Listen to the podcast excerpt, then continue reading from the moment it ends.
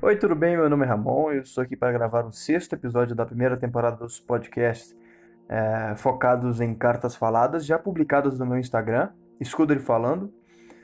E o tema deste podcast será Limites do Isolamento. Enfim, vamos lá?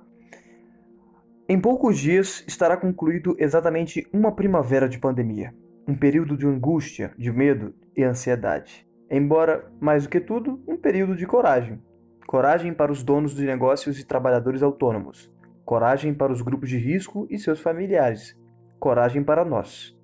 Acredito que, assim como eu, muitos de vocês tiveram uma sensação satisfatória ao ouvir que ficaríamos alguns dias confinados em casa. Ainda que, lógico, considerando o iminente vírus.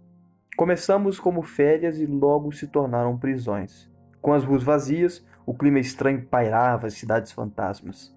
Para nós, vegetando o psicológico se tornou uma faca de dois gumes.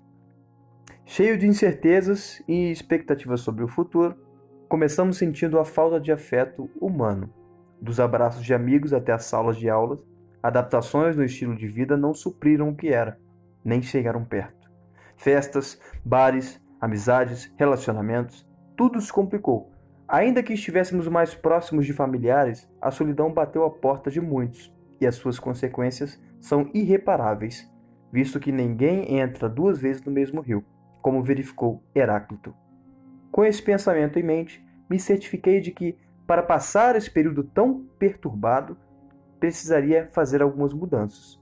A vontade, a perseverança e um norte de fé podem te trazer força, paciência e principalmente coragem. Enfrentamos por um ano e não há muitos indícios de que acabará nesse momento. Aos poucos, vamos retornando à normalidade.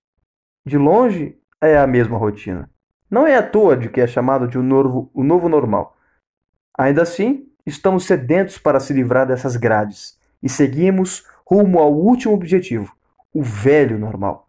Até porque não há limites para o ser humano, fossem bons ou ruins, e todos nós sabemos que a sorte favorece os corajosos. Ramon Santos